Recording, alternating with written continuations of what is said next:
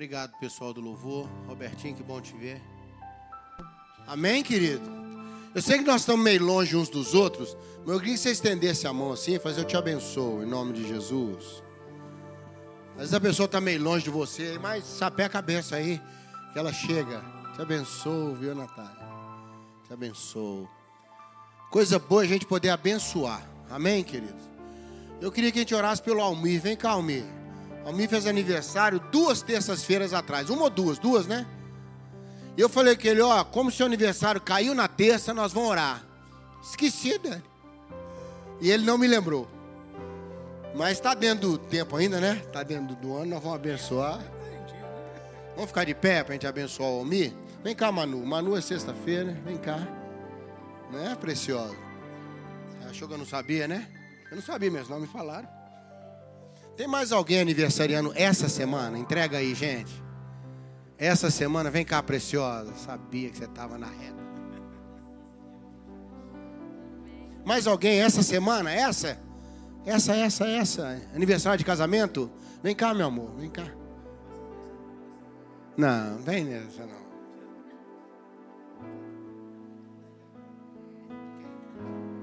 Henrique foi pertinho também, vem cá, Henrique. Encosta aqui, pega a bênção, pai. Faz igual minha filha, eu vou na frente pegar mais uma camada de bênção. Vem cá. Você também tem aniversário de quê? Não é aniversário da mãe, da avó, não, né? Olha quanta gente na benção. Vai lá, bonitão. Mais gente aí, pá. Tava, acaba com essa timidez, né? Tá só brotando gente. Vamos orar por esse povo aqui? Toninho, eu vou te dar essa oportunidade. Vem cá, Toninho. Você vai orar por essas pessoas. Você vai abençoá-las e nós vamos concordar. Amém? Você concorda as pessoas serem abençoadas? Estenda as suas mãos para cá. Estender as mãos e abençoar, viu, gente? Estender as mãos e abençoar. Nós vamos fazer isso agora. Que Deus abençoe a cada um de vocês que estão aqui, que está fazendo aniversário e que tem a oportunidade de Deus acolher a todos vocês nos, aqui, junto com as pessoas que estão aqui.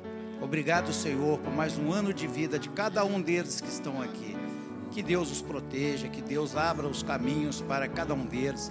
Quem estiver precisando de emprego, quem estiver precisando de passar, passar no vestibular ou passar algum curso, Senhor. Que o Senhor abençoe a todos eles, Senhor.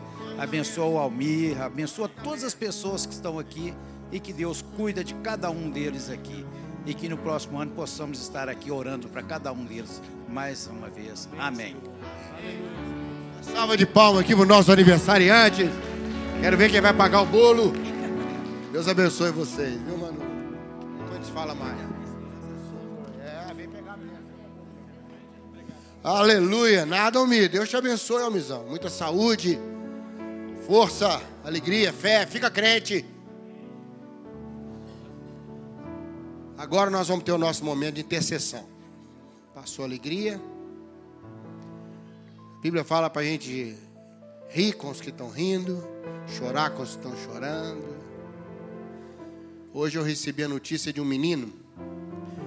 Inclusive ele foi operado agora à tarde, passa bem. 10 anos, Andrew. São os pais são Wagner, Josefa, são nossos irmãos em Cristo. Eles estão atualmente na França. E um casal de missionários lá de Portugal pediu oração por eles, conhecem. O Andrew tem 10 anos e apareceu um tumor maligno no cérebro. E está numa posição que não tem como, como operar. Então hoje foi feita uma punção para se aliviar tumor. Eu queria que você visse a foto do menino, o Andrew.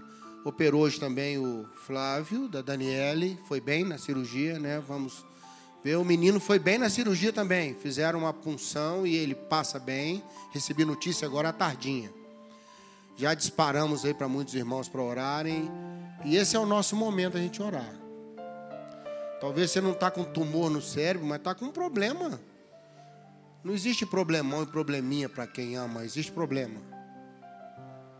Deus se envolve conosco. Talvez você fale, ai, mas eu estou até com vergonha de ficar de pé para orar. Vou orar pelo menino com tumor no cérebro. Meu irmão, Deus se importa comigo e com você. Não é uma questão de mais ou de menos, é Deus se importa. Amém, querido? Deus se importa. Deus está olhando para mim e para você hoje. Eu queria que se você quisesse pôr sua necessidade diante do Senhor, fica de pé nesse momento, nós vamos orar. Orar por você, orar por alguém. É o momento, como igreja. A igreja ora todos os dias aqui, sete e meia, né, pastor? Está orando sete e meia pelas famílias, pela igreja, pelo Brasil. Orar. A arma que nós temos é a oração, irmãos. Ah, por que, pastor? A oração é poderosa? Ela não. Mas ela liga naquele que é todo poderoso. É como se Deus dissesse: agora eu sei também. Ele sabe tudo, mas ele gosta de saber que a gente sabe que ele sabe. Então Deus quer pôr a gente participante nesse processo. Quando você fica de pé, você diz: oh Deus, é assim que eu quero sair dessa situação. De pé. Você que está colocando a vida de alguém agora, creia, creia. Quero colocar a vida do André, a vida do Flávio. Quero colocar a sua vida diante do Senhor. Às vezes você não está com tumor no cérebro, mas está com tumor na alma. Tem feridas nos cantos da sua alma.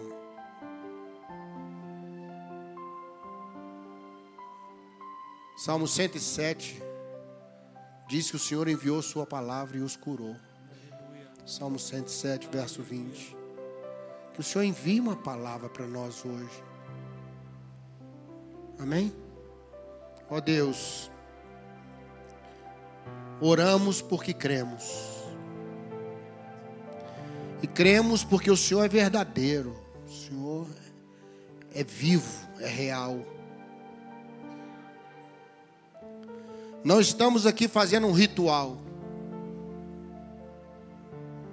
Estamos fazendo um momento de fé. Eu creio que agora o Senhor está tocando no Andrew lá na França, naquele hospital, naquele CTI. Que o Senhor está tocando no Flávio agora, lá naquele CTI. O Senhor está tocando em cada um que está aqui agora à noite. Porque o Senhor é o Deus que nos restabelece que nos apruma, que nos firma. O Deus que nos acha em meio à nossa própria perdição. Que nessa noite a tua bênção caia de maneira poderosa, mas também suave. De modo que a gente dê conta de sair da caverna igual Elias saiu. Para ouvir o Senhor não se ouve o Senhor dentro da caverna. O Senhor tem que nos tirar das cavernas para falar conosco. Obrigado, Deus. Obrigado que nós temos esperança. Esperança que vem com a fé. De que o Senhor pode mudar todas as coisas. Muito obrigado, Jesus. Amém, Senhor. Amém? Vamos sentar? Vamos conversar um pouquinho na palavra de Deus, como é nosso costume toda terça-feira. Marcos capítulo 10. É uma história hiper conhecida, mas eu quero chamar a atenção para você, para o clímax dela. Coloca para mim, querido, verso 51, 10, 51. Eu sei que a partir do 46, que é a história de Bartimeu. Todo mundo conhece a história de Bartimeu, não conhece? Hein? Lucas fala que eles estavam saindo de Jericó. Mateus e Marcos falam que estavam entrando em Jericó. Não tem problema nenhum. Tinha Jericó velha, Jericó nova. Estava saindo de uma entrando na outra. Entendeu? Tinha a cidade antiga e a cidade nova. Entendeu, Robertinho? Aí ele estava saindo de uma para outra. Por isso que um fala que estava saindo, outro fala que estava entrando, está tudo no mesmo lugar. Não tem problema não. Né? Aqui no verso 51, Jesus faz uma pergunta para ele: O que que você quer que eu te faça? Ele escolheu o quê? Hein? Mestre, que eu torne a ver. Essa versão diz que eu veja, a versão melhor diz quero ver de novo. Só lembrando um pouquinho, Bartimeu, nós vamos chegar nesse ponto aí. Bartimeu cresceu como todos nós e em algum momento da vida dele houve um problema que fez com que ele não conseguisse mais ver. Você deve estar pensando, pastor, não tem problema nenhum nos olhos, estou te vendo aí. Não estou falando nesses olhos, não. Às vezes a gente perde a visão. Não é? Já aconteceu isso com você? Não sei para onde que eu vou. Não sei o que, que eu faço. Não sei, porque o problema não é fazer, é se não é para fazer, a gente faz. Todo mundo aqui é proativo, inteligente. Todo mundo, se deixar, é senhor da sua vida. Mas o difícil é não fazer e esperar Deus fazer. Irmãos, isso é que é difícil. Ah, não é verdade? A gente faz, a gente dá um jeito. A gente resolve. Quem tem um temperamento mais forte, resolve ontem. Quem tem um temperamento mais fraco, amanhã. não, não é verdade. Tem gente que fala assim, eu resolvo. Mas houve um momento que Bartimeu não podia mais ir para lugar nenhum, não podia mais resolver nada, porque ele não tinha visão do que estava acontecendo, e isso o empobreceu. empobreceu, porque ele agora passou a ser dependente, passou a ser uma pessoa que não podia escolher para onde que ia, dependia dos outros escolher para onde que ele ia, porque é cego. Quando passamos essa cegueira, Bartimeu ficou cego até a hora que Jesus veio e ele deixou de ser cego. Esse intervalo é duro, meu irmão. Até a hora que Jesus chega e restabelece a visão da gente, você se situa, você vê as coisas, mas esse momento de escuridão, quando a gente perde o senso, não sabe mais nada, o que é, o que não é, para onde que eu vou, não é? Como diz o mineiro, oncotô, oncovô. E ele entrou nesse processo e essas épocas empobrecem a gente. Que a gente perde oportunidade, a gente perde direção, a gente perde amigos. Não é, pastor Henrique? A gente perde. E outra coisa pior, a gente vai sendo encostado para o canto da estrada. Sabe o que é isso? Os outros vão e nós ficamos. A gente ouve os outros caminhando, mas a gente não anda, né, Léa? E, e parece que é um período da vida da gente que está perdido. Parece que é uma época na vida da gente, você tem uma sensação que você está perdendo tempo que alguma coisa está tirando de você a oportunidade de avançar. Então, quando Bartimeu perdeu a visão, ele começou a empobrecer e ele começou a ser deslocado para fora da estrada.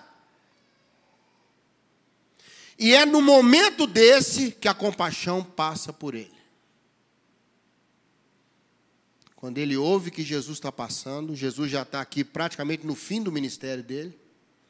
Bartimeu já tinha ouvido falar sobre Jesus, pessoas conheciam Jesus. Aqui ele já está a caminho de Jerusalém para ser crucificado. Está entendendo? Ele já está, ele está naquele trecho de Jericó, ele subiu para para Jerusalém, já está três anos, já era conhecido, tanto que ele identifica que aquele que ele ouviu agora passou perto dele.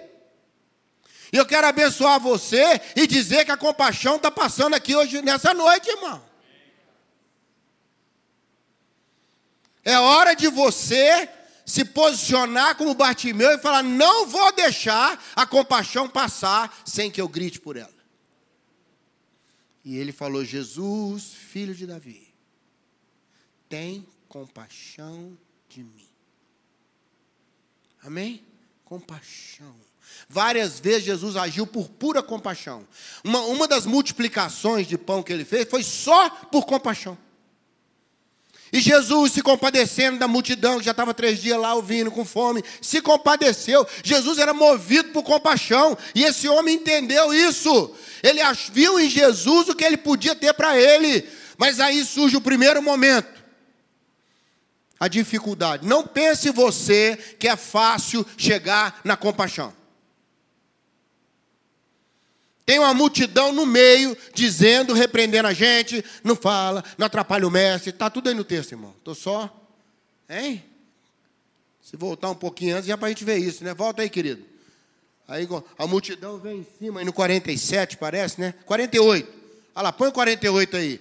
Muita gente repreendendo. Aí tem uma multidão entre você e a compaixão. Tem uma multidão, a dúvida está repreendendo você, o medo está repreendendo, a culpa está repreendendo, o ressentimento tenta prender a gente. Acusação, isso fora a capetagem. Estou falando da capetagem, não. Nós, nós, nossas complicações, nossos medos, nossos desânimos, nossa angústia se interpõem põe diante da compaixão, medo de acontecer de novo, medo que não vai dar certo, culpa na nossa vida, tempo correndo. Estamos juntos aqui nisso? E o que é que Bartimeu faz? Ele sobe o tom. A Bíblia diz que ele estava falando, passou a gritar, e passou a gritar mais, passou a gritar mais. Irmão, diante da dificuldade, quero pedir ao Senhor que te dê força para você subir o tom. Subir o tom. Grita mais alto que essa multidão. Quando o desânimo bater na sua porta, fala, agora que eu vou orar mesmo. Quando vier aquela vontade de largar Deus, fala, agora que eu vou em tudo quanto é culto. Até dia que não tem culto, eu vou na igreja. Vou ficar sozinho na porta da igreja, eu vou cantar, vou orar, pôr a mão na minha cabeça, fazer apelo, eu mesmo atendo, eu mesmo vou para casa e pronto. Vai na contramão, amém? Multidão, você tem que ir na contramão dela. Multidão é uma bênção quando está atrás da gente. É um perigo quando passa na frente da gente. Depois você estuda na Bíblia que o maior desafio que as pessoas tinham é vencer a multidão para chegar em Jesus. Pode estudar na sua Bíblia. Estudamos quatro meses isso no Berém. Quatro meses. Multidões que se interpuseram entre a gente e Jesus. Jesus ia curar, não conseguiram chegar com o moço na maca lá, em João, por quê? Tinha uma multidão na porta lá. Zaqueu não podia ver Jesus, por quê? Tinha uma multidão no meio do caminho. Multidão, uma benção atrás da gente. Jesus tinha uma multidão, mas atrás dele, atrás dele. Todos nós temos uma multidão. Nossas histórias, nossos caminhos, nossas decisões, nossas escolhas. A gente vai criando uma multidão, né? Que a gente chama de história de vida. Uma criança de dois anos tem uma multidão pequenininha. Você dá para encher um estádio já. Você lota a Independência lá. Você lota o estádio. Porque história de vida, história de vida. Umas boas, outras ruins, é a multidão. O problema é quando a multidão ultrapassa a gente. Essa multidão não era favorável a Zaqueu. Deixa eu te falar uma coisa. Quando a multidão for se interpor interpondo, as coisas vão se interpondo entre você e a compaixão, é você que tem a necessidade. E diante da necessidade, diante da multidão, sobe o tom. Amém? Fala com a pessoa do seu lado assim: sobe o tom, meu irmão. Sobe o tom. Quando desânimo chegar e falar assim: ah, Jesus não vai te atender, não. Você fala, quem sabe isso é eu e ele. Dá licença, dá licença. Dá licença. Jesus, está o desânimo no caminho aqui. Dá licença. O desânimo, dá licença. Isso é fácil? Não. Não. Mas só quem precisa da bênção sabe que precisa fazer isso. Sabe. Porque a multidão ela vira, viu, irmãos? A multidão ela é volátil, ela é líquida. Quando Jesus parou, porque diante da, da necessidade, Jesus parou. Aí a multidão agora abençoa os Bartimeu. Bartimeu, tem ânimo. Jesus te chama. Ô povo terrível. Não é a multidão repreendendo Jesus, tá para Jesus, não. Ó, Jesus parou. Ó, que benção, é Bartimeu. Que benção, desanima não. Quando a dificuldade é vencida, ela abre a porta para entrar a oportunidade. A compaixão não vai passar direto, a compaixão parou. Bartimeu percebeu isso e largou logo o que impedia pessoalmente, que era a capa. Cegos e leprosos usavam uma capa diferenciada para mostrar para todo mundo que era cego, que era leproso. Primeira coisa que ele falou: eu vou tirar o obstáculo de mim, já que Jesus está me dando uma oportunidade. O mestre te chama, Jesus te acessa. A oportunidade chegou para você. Não fica com a capa, não, irmão. Amém? Diante da oportunidade, larga a capa, aproveita a oportunidade. Quando a compaixão passar perto de você, vá em direção a ela. Quando Jesus olhar para você, olha para ele. Quando Jesus chamar você, vai para ele. Mas aí vem o clímax, que eu queria compartilhar com você agora à noite. De repente, no meio disso tudo, Jesus vira para Bartimeu. Põe de novo aí, querido. Vê se você lembra qual versículo que é. Primeiro que nós colocamos, 51. Aí Jesus faz uma pergunta. Foi um pequeno Enem para Bartimeu. Jesus fala assim: Bartimeu, marque o que você quer. A. Ver de novo. B. Resolver seu problema financeiro. Deixar de ser mendigo. C. Ir para a estrada de novo, ter sucesso e ser um ceguinho famoso. Você pode ser um ceguinho rico, um ceguinho famoso ou deixar de ser cego. Eu acho interessante que Bartimeu não teve dúvida nenhuma, né? E olha que as outras duas opções eram interessantes. Tem pessoa que dá a sua vida para ficar na estrada. Abre mão dos seus valores para não ser tirado da estrada. Quer ser amado, quer ser visto. É ou não é verdade, gente? Não quer sair da pista não quer perder a, a, a visão, a visibilidade, né? Não a visão, a visibilidade. Outros acham que a bênção nessa vida é deixar de ser pobre. Não é só questão de pobreza financeira, não. Ele não quer ser pobre de sentimento, ele não quer ficar sozinho, ele não quer ter pobreza no sentido de não ter amigos, de não ter esperança, de não ter nada para fazer. Está entendendo o que chama de pobreza? Mas é interessante que ele não pede as outras coisas, ele fica firme. Ele fala: Senhor, eu quero ver de novo, porque se eu tiver de novo a condição de conduzir minha vida, eu posso ir para a estrada e eu posso fazer alguma coisa. E é tão interessante que o Senhor restaura a visão dele. A Bíblia fala no verso 52 que imediatamente ele voltou a ver. E eu quero pedir essa benção para mim e para você hoje. Uma visão clara do tempo e da hora que nós estamos vivendo. Do momento que você está vivendo. Do que está acontecendo à sua volta. Do que Deus tem para frente. Do que Deus tem para trás. Você está vendo. Amém? Não precisa mais ninguém levar Bartimeu para lugar nenhum. Tanto que a Bíblia diz que imediatamente ele recebeu a bênção de ser colocado na estrada de novo com Jesus. o texto fala aí no 53, me parece. Põe para mim, querido. Ah, não, está no 52 já. E seguiu Jesus pelo. Hein? Olha, Jesus vai pôr você de novo na estrada. Para ficar famoso? Não, para ficar com Ele. Porque não adianta nada Jesus restaurar nossa visão e a gente não ficar com Ele. Concorda comigo? Olha a responsabilidade agora. Jesus está te dando a condição de ver, mas vai andar junto com Ele. Você vai ver, mas Ele vai ver também. Percebeu a, a diferença? Não é só devolver a visão para Bartimeu e largar ele na beira da estrada e largar ele para ser mendigo. Não. No primeiro momento, Deus reenquadra Bartimeu. Eu quero abençoar você, que assim que a visão vem, você se reencaixa. Você acha de novo o seu lugar dentro da família, dentro da estrada, dentro do que está acontecendo, se deve diminuir, se deve acelerar, se deve, eu não sei que velocidade Jesus andava, eu sei que Batimeu falou, estou colado nele. Seguiu Jesus. Amém? Então, o Senhor restaurar a sua visão, fala, Senhor, eu não quero só a visão, não. Eu quero andar, eu quero ver o Senhor e andar por onde o Senhor está andando. Porque onde o Senhor está, está a benção. Amém? Irmão, um lugar sem Jesus, você me desculpe. Tem bênção não. Porque a morte não respeita ninguém. Nós vimos isso ontem. Hoje. Foi ontem. Respeita ninguém. Ah, é o Ricardo Boechat. Deu a hora dele. Não, é jornalista famoso. Eu sei. Traz ele para cá. O motorista do caminhão não é nada, deixa, leva o motorista do caminhão e deixa o boixar. Não, vai ficar o motorista do caminhão que não é a ficha dele.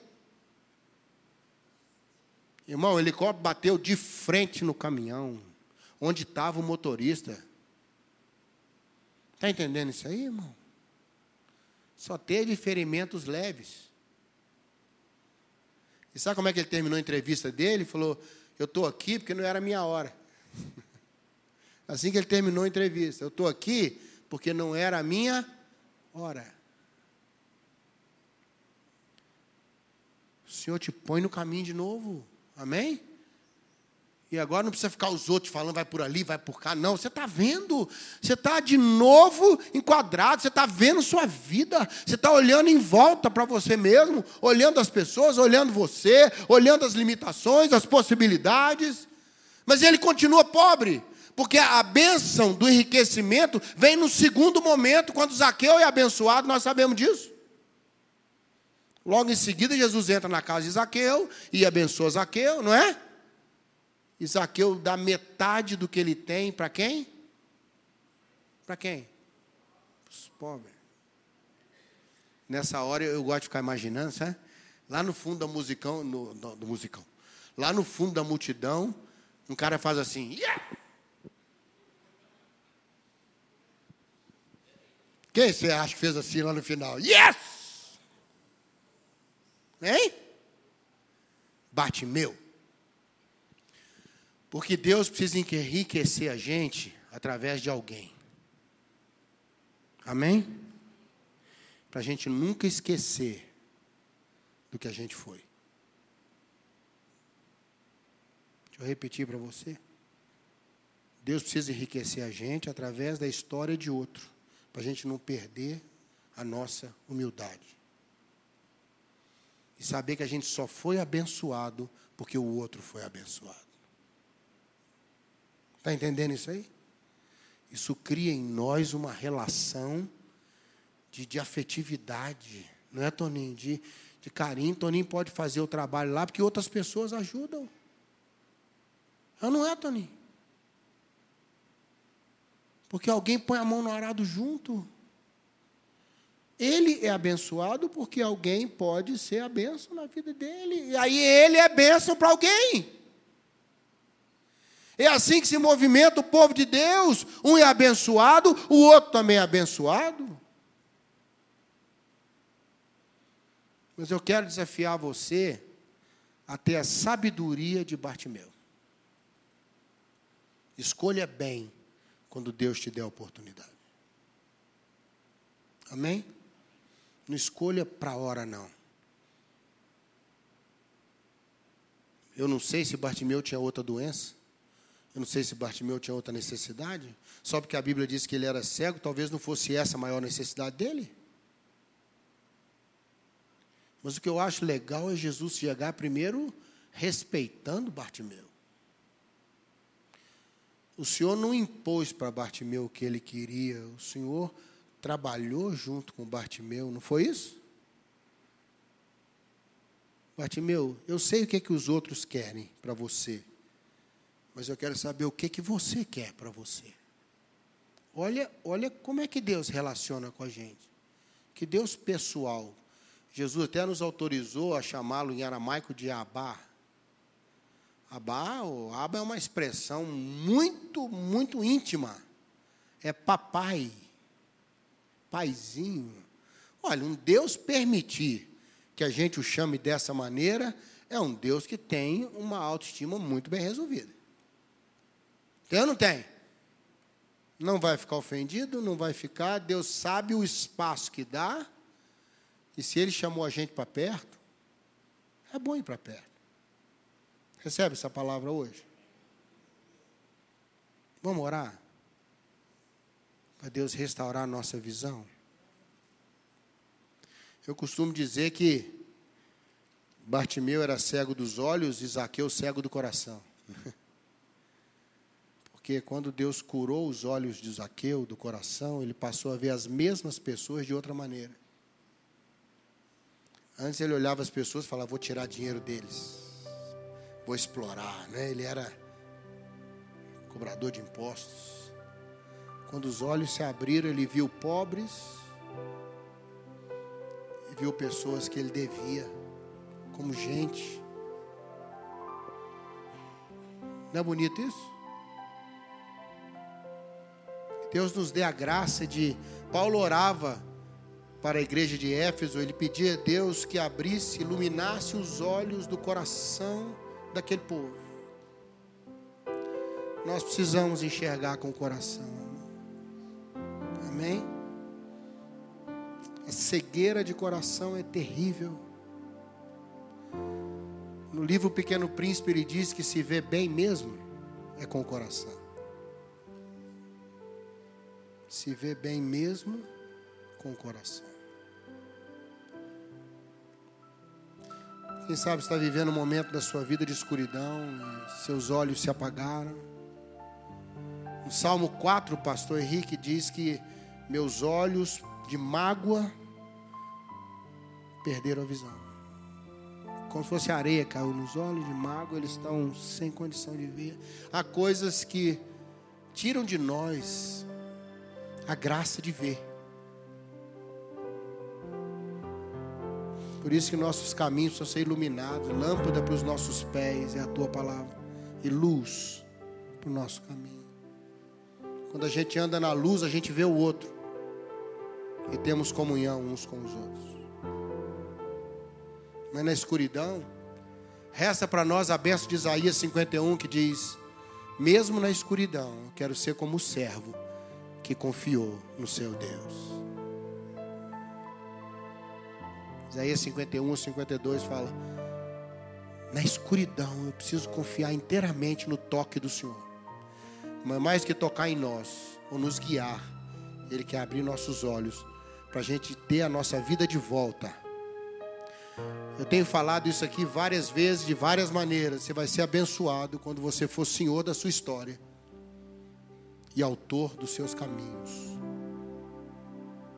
Deus vai te ensinar o que é útil vai te mostrar o caminho por onde você deve andar, como diz o salmista. Ele quer curar o coxo para você firmar nos seus pés. Ele quer curar a sua mão atrofiada para você segurar ou colocar na sua mão. Ele quer curar os seus olhos para você saber por onde você deve andar. Amém? Pastor Henrique, ora por nós.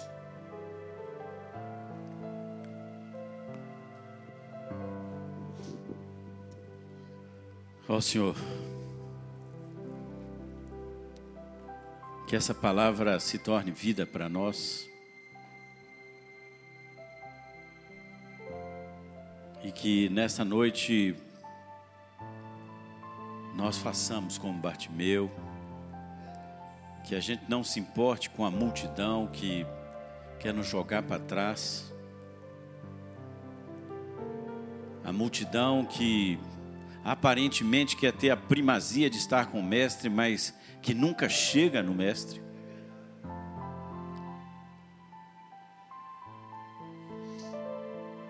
Que nós elevemos a nossa voz para gritar: Jesus, filho de Davi, tem misericórdia de mim. Pai, somos teu povo, cada um de nós tem uma aflição, tem algo que vai no nosso coração, que obscurece a nossa alma, o nosso corpo. Ó Senhor, faz como o Senhor fez com Geazi, abre os nossos olhos espirituais para que nós possamos contemplar a tua glória, porque o Senhor é um Deus que vê. A tua palavra diz que o Senhor viu o clamor do povo no Egito. O Senhor escutou aquele clamor e o Senhor veio em socorro do seu povo. Ó oh Deus, tem cegueiras da alma, tem a cegueira física, tem a cegueira espiritual. Ó oh Deus, o Senhor conhece a cada um de nós na intimidade.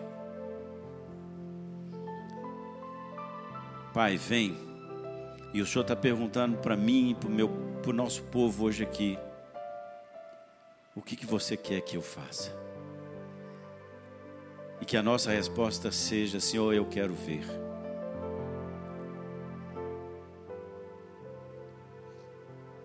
E o Senhor vai dizer: A tua fé te salvou. e nós vamos poder contemplar aquilo que nós não estávamos vendo. E o Senhor vai nos levar para o caminho, porque o Senhor é o caminho, a verdade e a vida. Glorificamos o teu nome, em nome de Jesus. Amém. Amém. Queridos, pastor falou aqui de segunda a sexta está